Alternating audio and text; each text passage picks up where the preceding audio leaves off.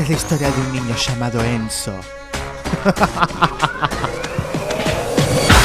Early morning, she wakes up. Knock, knock, knock on the door. It's time for makeup. Perfect smile. It's you they're all waiting for. They go, Isn't she lovely? Desralho.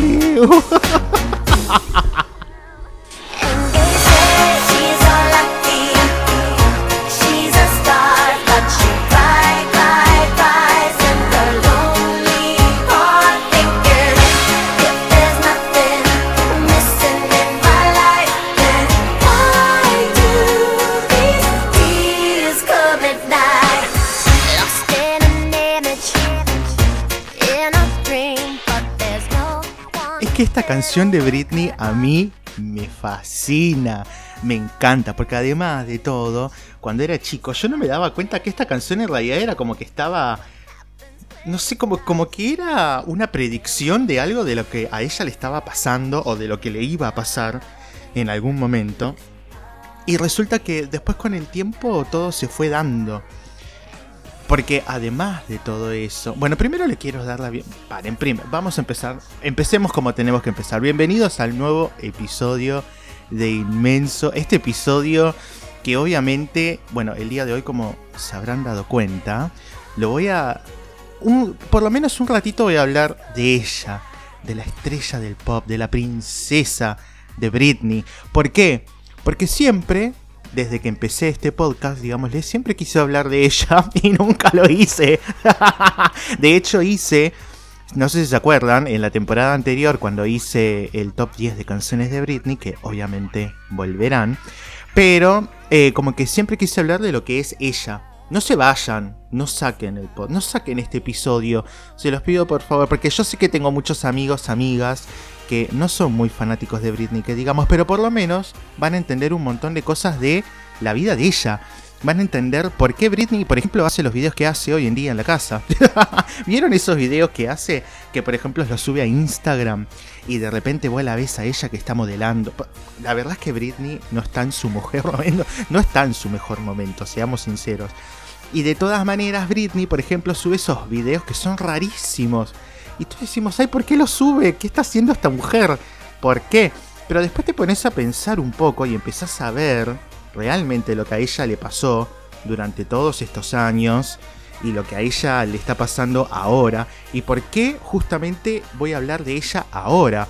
Porque estamos en un momento muy especial en el cual el movimiento Free Britney, que ahora les voy a contar de qué se trata, pero ese movimiento de Free Britney, que en inglés eh, significa liberen a Britney, en realidad es porque quieren que Britney salga de esa cárcel, de ese...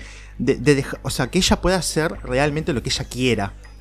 Porque hace 12 años, aproximadamente, sí, 12 años, porque fue en el 2008, hace 12 años que Britney no puede hacer absolutamente nada de su vida sin estar controlada, sin estar con gente alrededor. O sea, le sacaron derechos de que cualquier persona tendría y que, sin embargo, hoy en día, o sea, es, es- muy difícil.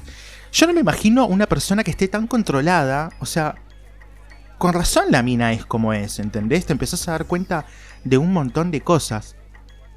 Primero, decirles que este va a ser un episodio bastante complicado porque, como todos sabemos, Britney durante estos últimos años sufrió un montón. Como sabemos todos, su vida está súper, hiper, mega, requete contra, archi, recontrolada por algunos, que en general es el padre o los managers que tiene. Y hasta sin ser fanático de ella, seguramente alguna vez leíste un poco sobre la historia de ella que tiene, que está obviamente llena de, de- baches y llena de, de- de supuestos problemas mentales que tiene, porque hace muchos años a Britney se le diagnosticó que era bipolar. Pero ¿es realmente bipolar Britney? Yo a veces me lo pongo a pensar, ¿es bipolar realmente? Es como una cosa media rara. Sé que hoy, o sea, lo que vemos hoy en día es consecuencia de años de tutela, de años de Britney siendo controlada. Como una persona que no, que, que no tiene derecho a hacer absolutamente nada de su vida no pueda terminar así. Porque es la realidad, en realidad. Para que algunos entiendan un poco de qué se trata esto y de por qué Britney se graba esos clips en Instagram bailando y desfilando dentro de la casa. De hecho, hay otro que es muy divertido, que es ella como pintando unas flores, que creo que lo subió el año pasado. Que es muy divertido porque además pone canciones tipo como clásicas de fondo y ella pintando flores que la verdad Britney yo Britney, si estás escuchando esto, quiero que sepas que hasta yo dibujo mejor que yo, que, que vos. y eso que en la primaria, en la primaria no, en la secundaria mi mamá me hizo. Bueno, en primer año me llevé. eh, sí, ya lo sé. No me digan nada, pero en primer año me llevé plástica. Y por dibujar para el culo la Mona Lisa. Así que le tuve que pedir a mi mamá que lo haga por mí. Eso es espantoso, Britney. Si yo dibujo mejor que vos, significa que, mamita, pobrecita. Pero bueno, es medio, es medio complicado todo esto. Pero bueno, como les decía, Britney siempre fue muy protegida. Britney empezó desde muy chiquita, empezó desde los 4 años, trabajaba en Broadway. Y un tiempo más adelante, ya cuando tenía 12 años, sí, 12, 13 años aproximadamente, eh, entró en el programa del Club de Mickey Mouse, a donde también estaba Cristina Aguilera, Justin Timberlake y este actor que no me acuerdo el nombre, eh, Ryan Gosling, sí, que también estaban con ella en el mismo, en, el mismo programa. Eh, bueno, cuando ella llegó ahí, digámosle que se empieza, que se empieza a ser como muy conocida. eh, terminó haciendo su carrera en solitario. Ella terminó trabajando ella sola. Que fue una, una, carrera que estuvo marcada, digámosle, por el. Es difícil de explicar. Como el piloto automático. Digámosle, a ella la tuvieron en piloto automático hasta hoy en día. La siguen teniendo en ese modo de piloto automático. Britney durante todos estos años estuvo muy controlada, fue, fue tratada como, como un producto, digámosle. Algo que se ve totalmente reflejado en alguno de sus temas como Lucky, que es el que, con el que empecé cantando al principio de este episodio. Como Overprotected, por ejemplo, para los que no lo conocen, escúchenlo, de todas maneras está sonando de fondo. Como Circus, como Gimme More. En Gimme More la vimos bailando en el caño y toda hecha una perra ella ahí en el en el caño. De hecho no era el video original, quiero que sepan que el video que se ve no es el video original de lo que ella de, o sea, no- Britney tenía una idea que era como una viuda negra, digámosle, que iba a la que, que iba al funeral del chabón que se murió, que era su ex, digámosle. Y bueno, terminó en ese desastre de video, que aunque para mí es una de las mejores canciones de ella, terminó siendo un desastre, porque es solamente ella bailando en el caño y después de repente con una peluca rubia en el medio de un bar rodeada de amigas. Pero bueno, es una época bastante oscura de su época. y, que, y que es verdad, eh, fue, fue así en realidad. Pero esto no es lo más complicado en realidad. Según dicen en su momento, Britney eh, tiene una voz que es bastante. Dicen que tiene una voz que es bastante similar, o tenía una voz bastante similar a la de Cristina Aguilera en su momento. Y por motivos de marketing lo obligaron a cambiar su voz a un registro, creo que se dice, a un registro más suave, digámosle. Que lo habían, que lo habían calificado en su momento como baby, bebé en español, ¿no? Lo habían calificado así, como un, como un registro baby. Al parecer la gente que llevaba su carrera decidió crear un producto único, digámosle, y ese fue el modo de hacerlo. Y bueno, claramente esto no es saludable y le destruyeron la voz a lo largo de todos los años para poder llegar a eso, digámosle, y por eso se sabe que usa playback, obviamente. Después pasado el tiempo, Britney quiso hacer un álbum de pop acústico, eso fue en el año 2006, quería que se llame Original Doll, el, el disco, pero le cancelaron la idea porque no querían que cantara con su voz real. Eso fue en el año 2006. Un día Britney estaba tipo al pedo en su casa y había grabado algunos demos para este disco que ella quería sacar. Uno de esos demos se llamaba Mona Lisa. Entonces ella fue y se acercó a un programa de radio que creo que era de T- eh, TRL en, Estados Unidos, que creo que es Sean, eh, Sean, Sean Cre- Ryan Cre- Sean- bueno, no sé, pero algo así se llama el conductor. Vino Britney así de la nada y dijo, ah, voy a sacar un disco nuevo que se llama Original Doll y le voy a pasar la canción acá en, para todos ustedes de, digámosle, en exclusiva. Y salió la canción, de hecho la canción la, la pusieron en la radio y le gustó a un montón de gente y a- obviamente el, como lo habían cancelado a ese disco, Britney directamente, eh, después con el tiempo, la gente de la discográfica dijo, bueno, vamos a tener que sacarla sí o sí, y la terminaron agregando como, una, como un lado B, digámosle, de eh, cuando ella hizo el... Ay, ¿cómo se llamaba esto? Me olvidé el nombre. Pero bueno, ella hizo un documental en MTV donde contaba como su vida, como, como, su vida, digámosle, como era en aquel momento, con su ex esposo, el padre de los hijos, Kevin Fairline. Ella, de hecho, se había casado. Esto obviamente no, no hizo más que empezar, porque hasta aquí, bueno, hasta acá obviamente se hablaba de su carrera, pero es que la vida personal de Britney no parece haber ido mucho mejor después de eso, de hecho no lo fue. Antes de la crisis, Britney estaba pasando por un divorcio público, tenía dos hijos menores de dos años en ese momento, y obviamente era el foco mediático de todo Estados Unidos y de gran parte de los países del mundo. Protagonizó todo tipo de, de- de tapas de revistas. Y se las mandaba en varias ocasiones, vamos a ser sinceros, mientras la perseguían los paparazzi. Hasta las situaciones más estúpidas, como por ejemplo, y privadas de una persona, como intentar fotografiarla adentro de un baño público. Literal, sucedió eso. Eh, ahí te empezás a dar cuenta de que, pobre mira, no podía ni caminar por la calle. O sea, literal, Britney no podía caminar por la calle, no podía hacer nada porque la perseguían los paparazzi todo el tiempo. Después vino el momento en el que se rapó la cabeza, cuando se encerró en su casa con sus hijos, cuando hablaba con acentos británicos, o cuando empezó a usar peluca rosa, a donde iba, usaba una peluca rosa, y así como, por ejemplo, también ir a comprar ropa, a comprar cosas desnuda. Una vez la engancharon desnuda comprando cosas. Fueron, bueno, varias cosas en ese caso que acabaron con que a Britney la terminaron hospitalizando. La terminaron encerrando en un psiquiátrico. Después de esto, a partir de que a ella la, hospitalizan, el padre pide que la internaran de forma temporal en un centro, en un centro de salud. Ella directamente quedó encerrada durante un tiempo. Después de pasar por el centro, el centro de salud, siguió trabajando. Hizo, rarísimo esto, pero hizo Womanizer, promocionó Circus, hizo una gira mundial y siguió generando dinero. Pero aún así, el padre de Britney consideró que no estaba bien y le pidió a los tribunales la tutela permanente. La tutela es como... O sea, ella no puede tomar decisiones por sí misma. Lo tiene que hacer sí o sí a través del padre. Pidió a los, a los tribunales, el padre de Britney, esta tutela permanente por una supuesta demencia temprana que hasta hoy en día sigue, hace 12 años, esa tutela.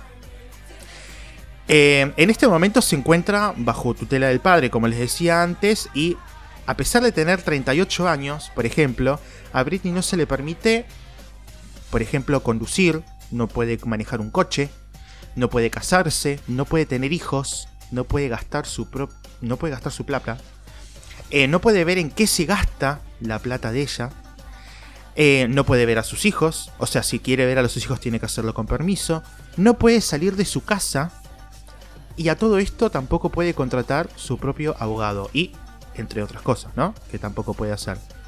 Si ella hace algo de todo esto sin el permiso del padre, la internan nuevamente en un centro de salud mental en Estados Unidos.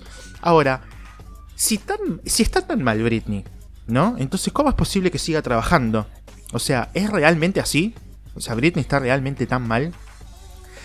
Básicamente, una tutela se le da a las personas que tienen problemas severos y por lo general se sentencia a ancianos con demencia o casos de extrema gravedad que corren, grave, que corren riesgo eh, terceros. Lo que llama la atención a los que militan, en este caso como yo, por la libertad de la estrella, por la libertad de Britney, es cómo es posible tanto trabajo realizado por parte de una persona que está totalmente demente. Imagínense que en los últimos 12 años, que en los que Britney estuvo bajo esta tutela, supuestamente con una demencia, Britney lanzó cuatro, discos, hizo tres giras mundiales, fue jurado en X Factor, lanzó varias líneas de ropa, de moda, ¿sí? de, había alargado eh, eh, ropa eh, femenina, eh, ¿cómo se dice esto? Ropa interior. Y aparentemente todo eso hace que Britney tenga una fortuna de 138 millones de dólares por año. Hace 12 años que es así. La verdad es que desde la lógica parece algo que no tiene, que es algo totalmente incompatible. Por eso, a partir de eso surgió el movimiento Free Britney, que es para apoyarla, en que es algo que crearon los fans obviamente, que es para apoyarla en este proceso, digámosle, un movimiento que pretende lograr la libertad, esa libertad de la que supuestamente se le ha privado por su salud mental. En enero de 2019, Britney entró a una institución de salud mental por haber manejado un auto sin permiso y por negarse a tomar los medicamentos que le proporcionaron, que eran para mantenerla controlada. Bueno, Britney fue a una. eh, fue a un, a un tribunal, obviamente. Tuvo que testificar adelante, adelante de un juez. Y dijo que su padre lo obligaba a actuar contra su voluntad. Esto obviamente se filtró a la prensa. Y se abrió una investigación para monitorear la tutela en manos de la madre. ¿Sí? O sea, la madre fue la que. La, la- que inició todo. No la que inició todo esto, sino una de las que investigó, digámosle. Y fue una de las que metió varios comentarios en redes sociales al respecto. Y ella sostuvo que su hija estaba siendo manipulada por su ex marido. Recuerden que Britney, los padres de Britney están separados desde hace años ya. Luego de todo esto, un amigo de Britney, que en su momento solía ser su fotógrafo, hizo público una carta que Britney escribió contando todos los abusos que ella estaba como que estaban haciendo sobre su persona. Dijo que se él dijo que se vio obligado a sacar esta, esta carta a la luz para corroborar que el padre de Britney realmente tiene control sobre toda su plata y obviamente todo tipo de, de decisión legal lo convirtió a él en el dueño, en el dueño de la hija. Esto fue a partir del año 2008, que fue también el año en el que ella perdió la custodia a sus hijos Jaden y Sean, que son los dos hijos que ella tiene con el bailarín de aquel momento. En esta carta, manuscrita porque Britney la escribió, la escribió ella y se la dio a él, hablaba, obviamente, hablaba en tercera persona y decía que le mintieron y la engañaron y que la manipularon para su divorcio. Obviamente la levantaron varios medios porque, bueno, eh, directamente él dejó ver las... eh, directamente dejó ver que eh, estaba escrita por ella la carta. De hecho, la carta del año pasado salió y no se sabía de dónde había salido. Entonces se creía que la carta era una mentira, que realmente no, no, no estaba pasando. Que, o sea, que, que era todo, que nada, no se sabía si realmente era Britney. Y ahora, hace unos días atrás, salió este chabón a través de TikTok a contar que sí que era verdad y mostró los originales de las fotos y de, la carta y dijo que él eh, en su momento eh, fue la persona que se lo mandó al diario para que lo suban a, para que suban a internet. Así que cuan- cada vez que la vean a ella paseándose por pasillos como si se tratara de un desfile, eso es todo lo que le dejan hacer a ella. No le dejan hacer más nada. Britney nunca tuvo control sobre su propia vida. A ver, no importa si te gusta o no la música de ella, eso puede pasarle a cualquiera, pero nadie, la verdad es que nadie merece pasar por algo así. Y bueno, y ahora sí, obviamente, bueno, salió el novio a decir que por favor, que nadie, que no se rían de ella, que apoyen el movimiento Free Britney, porque eh, nada, ahí hay todo, hay como todo un bullying encubierto, digámosle. Eh, pero bueno, ahora se van a empezar a dar cuenta un poco más de por qué Britney está tan controlada como está, de por qué Britney parece una loca, que mirás Instagram y te da vergüenza todo lo que hace, pero realmente es lo único que le dejan hacer. Imagínense que, por ejemplo, ahora durante la pandemia ella no podía ver a los hijos. Entonces lo que tuvo que... porque los tenía el padre, porque ella no tiene la custodia. Entonces el padre de los nenes lo que le dijo fue, bueno, vos querés ver a tus hijos, haz una cosa, andate de donde estás, encerrate en una casa, en la misma ciudad donde está él, encerrate en una casa durante 14 días por la pandemia, igual no me parece mal esto, pero le dijo, encerrate en una casa durante 14 días y recién ahí te los voy a dejar ver, te los voy a dejar ver. Y bueno, creo que sí, que ya los puedo ver, hace muy poquito igual. Y ahora, dentro de unos días, ya dentro de muy poquitito, se viene esta última que iba a ser en eh, creo que en mayo iba a ser y lo pasaron para ahora para julio. Ahora en estos días, el 22 de julio, Britney, esperemos que salga todo bien, pero va a ser, digámosle, como la última escucha de lo que diga el juez y van a decidir si Britney sigue bajo tutela o no. A ver si el padre va a seguir. El tema es que ahora el padre tampoco es el titular, digámosle, esa tutela, como que él dejó a alguien en, el lugar de él, porque porque nada, porque él está mal de salud. De hecho, supuestamente, cuando Britney el año pasado canceló su gira, que iba a ser que se iba a llamar Domination, que fue lo más raro del mundo, fue una cosa muy extraña lo que quisieron hacer ahí el año pasado. La cosa fue así, Britney, como ustedes saben, estaba en Las Vegas durante, no sé, 4 o 5 años estuvo en Las Vegas haciendo shows todos los días. Imagínate una mina que está demente, supuestamente, arriba de un escenario haciendo shows. Bueno, ella estaba arriba de un escenario todos los días, llenaba, además, en Las Vegas. Y el año pasado, para febrero del 2019, estaba planeado iniciar una nueva residencia en otro hotel de Las Vegas que se iba a llamar Domination. Hicieron toda, toda la presentación eh, como que iba a aparecer Britney, qué sé yo. En el, imagínense esta situación. Esto es muy raro. Porque hubo, durante horas hubo una transmisión en internet donde todo el mundo decía, ya viene Britney, ya viene Britney, ya viene Britney. Había un conductor y habían armado todo como una plataforma de donde iba a salir Britney. eh, habían todo, una cosa espectacular. Hicieron como todos unos visuales en esos hoteles gigantes de Las Vegas donde se presentó todo esto de la nueva de la nueva residencia de Las Vegas. ¿Y saben lo que hizo Britney? Esto fue increíble. Lo único que hizo fue salir como de una plataforma, bajar unas escaleras, caminó dos segundos, firmó dos o tres fotos y se fue. Y dejó a todo el mundo ahí. No, no, eso fue increíble. Bueno, esa misma, esa misma eh, residencia que iba a ser, creo que fue en enero del 2019, un mes antes de que empiece, la cancelaron porque supuestamente el padre estaba enfermo, entonces Britney quería pasar tiempo con su padre antes de que se muera, porque el padre de Britney tiene cáncer. Y eh, bueno, resulta que eh, se terminó cancelando. Y después de eso se supo que en realidad Britney como que se había revelado a todo lo que hacía, había dejado de tomar, como les dije antes, había dejado de tomar todos los medicamentos para que la mantengan controlada. Y eh, entonces el padre, como tiene un poder, esta famosa tutela, lo tiene sobre ella, desde un lado legal, fue y la encerraron en un centro de salud el año pasado. Y estuvo, creo que un mes o dos meses estuvo encerrada en ese centro de salud. Todo porque ella dijo, no, no, no, yo quiero hacer las cosas como yo quiero. No quiero que me estén encima todo el tiempo. Y bueno, nada. Pobre Britney. Acá tenemos a, a Britney bailando en Instagram, haciendo desfiles, pasando vestidos. Y recuerden, cada vez que se rían de Britney, obviamente, bueno. Yo sé que es como todo, parece todo un fraude, pero hay fraudes peores, eso se los puedo asegurar. So, what are you doing back? Well, I sat back and thought about the things we used to do. It really meant a lot to me. You mean a lot to me. I really mean that much to you? Girl, you know it's true.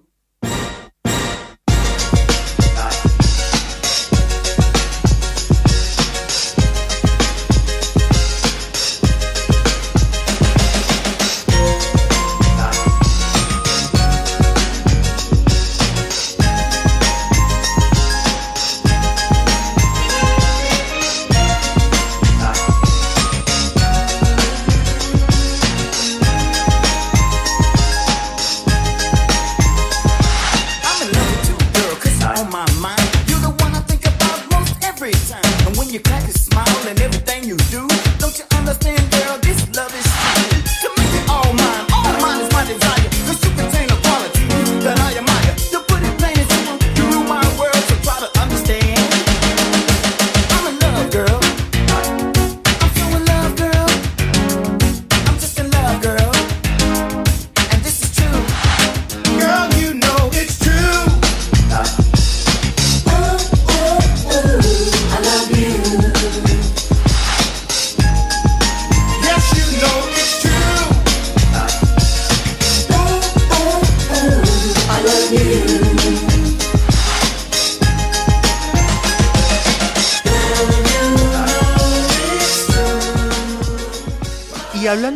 Fraudes a nivel musical en el mundo, les voy a contar la historia, no sé si todo el mundo sabe, pero hace muchos años atrás, en la década de los 80, había un grupo que fue el mayor fraude musical en la historia de la música.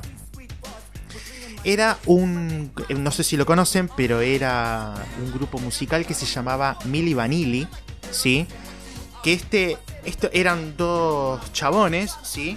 Que a final de los años 80 alcanzó el estrellato mundial, fueron muy conocidos e incluso ganaron un premio Grammy, ¿sí? Pero al poco tiempo se descubrió la verdad, ellos no eran los- la- las personas que cantaban.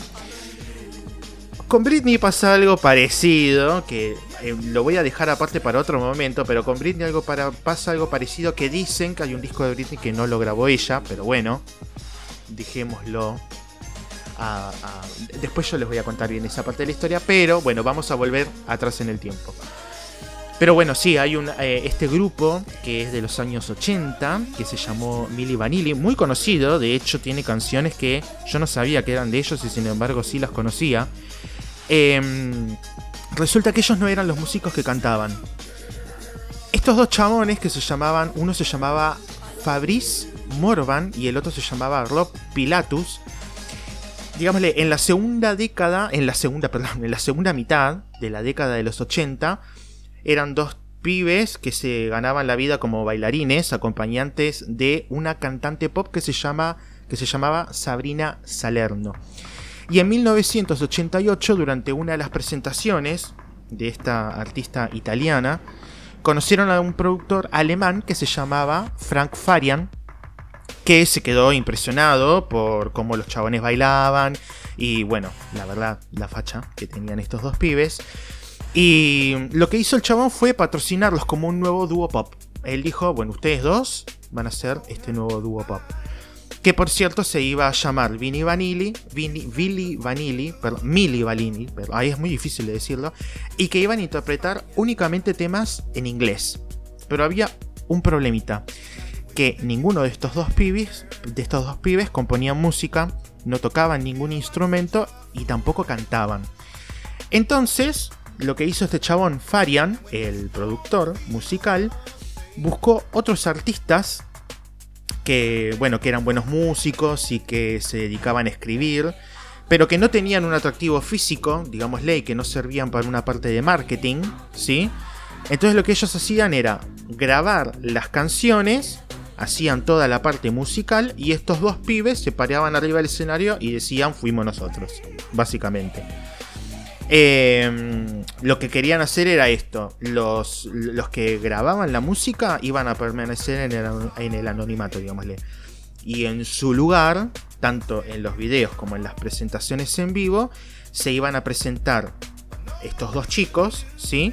Porque tenían una imagen, o sea, esto era lo que decía él, ¿no? Que tenían una imagen mucho más atractiva.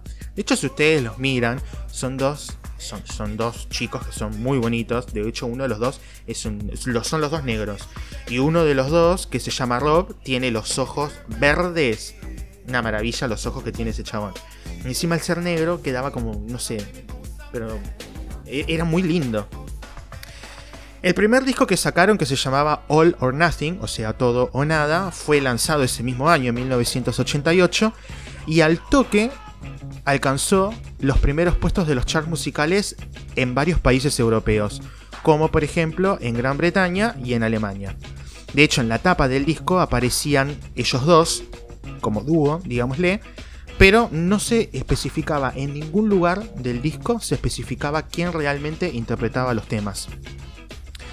Obviamente tuvo una muy buena recepción el disco, de hecho gracias a eso ellos tuvieron un contrato con Arista Records, que es una, bueno, una, discográfica norteamericana muy conocida en su momento, que ellos produjeron el segundo disco de ellos que se llamaba Girl, You Know It's True, que contenía una nueva versión de los temas más populares del disco anterior y algunos temas nuevos. Y este disco alcanzó el disco de platino por porque fueron, o sea, tipo millones de discos vendieron. La canción que es Girl, Girl, You Know It's True, que es la que le da nombre al título del álbum, estuvo en los puestos más altos de popularidad en Estados Unidos. Y lo mismo pasó con otros singles que grabó este dúo, especialmente para el mercado estadounidense, que se llamaban Don't Forget My Number y Girl I'm Gonna Miss You. Que son canciones que son conocidas. Si ustedes las buscan, seguramente las conozcan.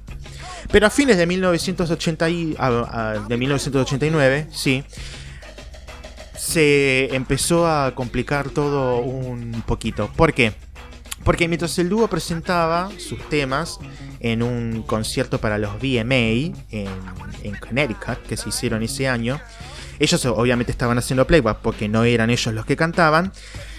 Sin querer, se empezaron a repetir los acordes del primer. eh, perdón, se empezaron a repetir los primeros acordes y la estrofa de la canción mientras ellos seguían actuando normalmente.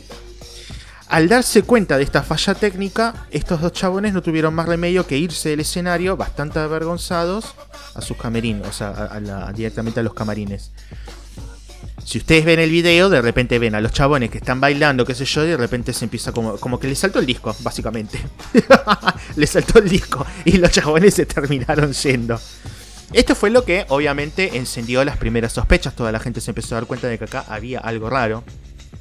Además, eh, varios periodistas empezaron a preguntar cómo era que estos cantantes, que eran europeos, uno era francés y otro era alemán, pronunciaban tan bien inglés cuando cantaban, pero si en las entrevistas apenas, o sea, en las entrevistas apenas podían hablar en inglés, o sea, no, no, no podían armar eh, frases coherentes en, ese idioma.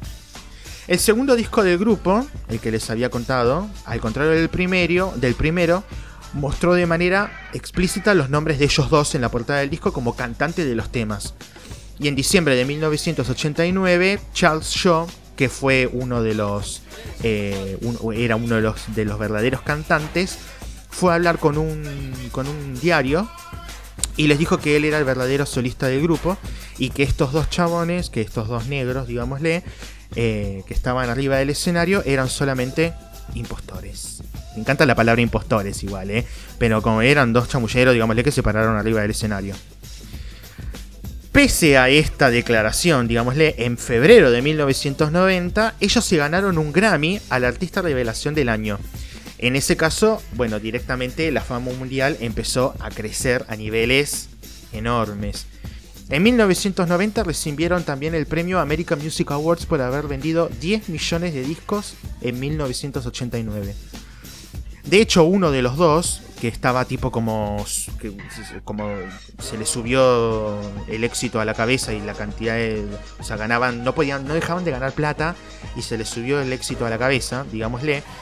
Se dio maña para confesar en una entrevista que el, que el dúo tenía más talento, o sea que ellos tenían más talento que Paul McCartney, que Mick Jagger y que Bob Dylan. eran unos truchos. Pero ellos creían que eran más que todos ellos. En el mismo año, 1990, se empezaron a agudizar más todavía las sospechas de que era todo un fraude. Especialmente cuando se advertían las frecuentes discrepancias entre las voces de los dos cantantes y el playback de las presentaciones en vivo. Ellos estaban como bastante nerviosos porque la gente se empezó a dar cuenta y comenzaron a presionar al productor para que ellos pudieran empezar a usar sus propias voces para las canciones del próximo álbum. Ellos iban a grabar un tercer álbum que ellos querían empezar a cantar porque la gente se empezó a vivar de que ellos no, eh, o sea, vos los escuchabas hablar a ellos sin nada que ver con las canciones, o sea, no había manera. Entonces, se descubre, se descubre, acá se empieza a, a pudrir todo. Eh, Farian, que es el productor, eh, que se encontraba como bastante cagado, estaba como bastante asustado de hacer el ridículo, de si lanzaba un tercer disco usando las verdaderas voces de ellos dos, no soportó el quilombo, no soportó todo lo, o sea, no soportó la presión que tenía y el 12 de noviembre de 1990 confesó públicamente toda la verdad y dijo que los vocalistas en este caso no eran ninguno de estos dos chicos, que no eran realmente los cantantes de Milli Vanilli y que solamente se limitaban a ofrecer su imagen en la tapa de los discos y arriba de los escenarios. Cuatro días después de que el, productor dice esto, y la verdad es que había como una presión muy grande de la prensa, principalmente de la prensa estadounidense, que eran los que le habían dado todo este, todo este lugar para que ellos estuvieran ahí. Se les terminó quitando, o sea, miren esto, se les quitó el premio Grammy que habían conseguido nueve meses antes, ¿sí? E inmediatamente borraron de todos los catálogos eh, los discos de Milli Vanilli. Los dos discos que habían sacado, los, total, los, los, eh, sacaron de todos lados.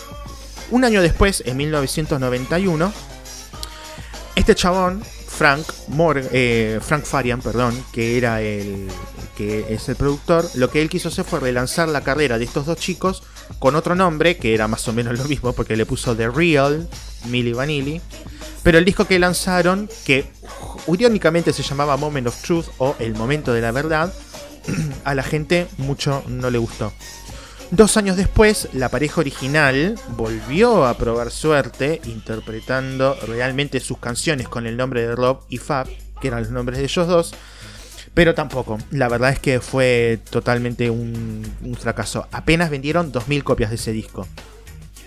Que en ese momento era como súper ridículo porque imagínense que venían de vender millones de discos y de repente hubo un disco que vendieron únicamente 2.000 copias. De todas maneras, si lo escuchan, las voces son un desastre.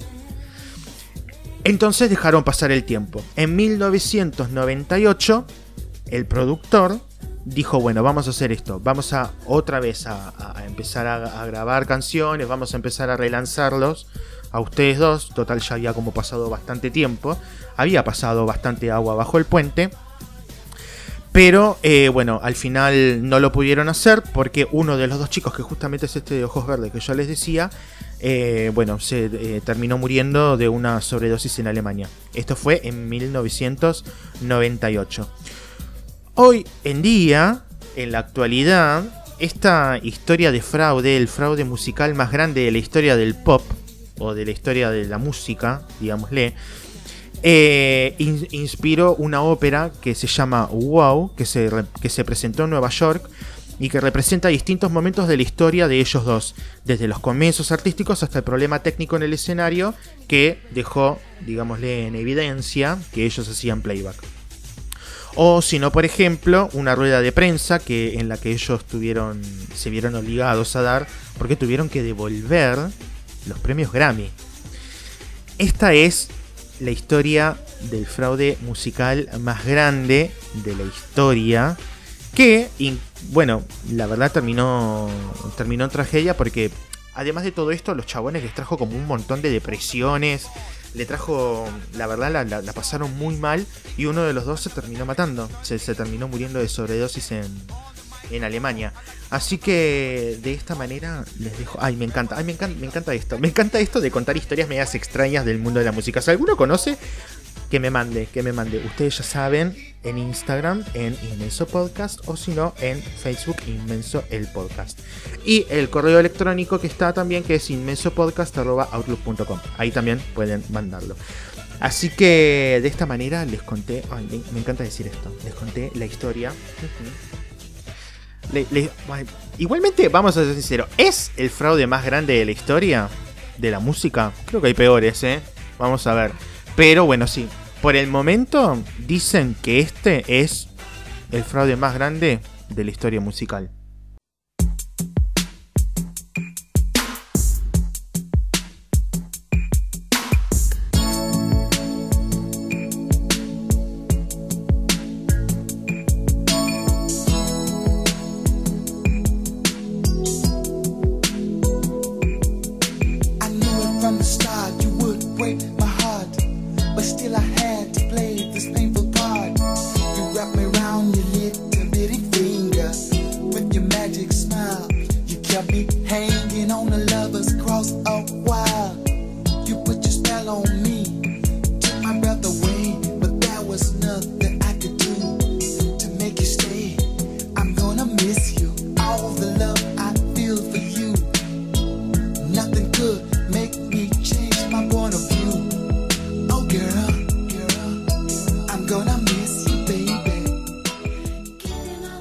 Se piensan que estos son los únicos fraudes musicales que existen en la historia? de la música o que son las cosas más extra o que son las únicas cosas más extrañas que han sucedido como por ejemplo como les contaba al principio de Britney como les conté después de, de Vanilli obviamente que no hay más y por eso durante esta semana ya les voy a con- no les voy a decir cuándo pero dentro de muy poquitito vamos a seguir hablando sobre los fraudes musicales sobre los más grandes fraudes musicales de la historia y además de todo eso, cosas que deberían haber sucedido y no sucedieron. Pero bueno, mm, eso lo vamos a ver en un próximo episodio que va a estar muy prontito de Inmenso. Los quiero, los quiero, los quiero y espérenme porque pronto volveré.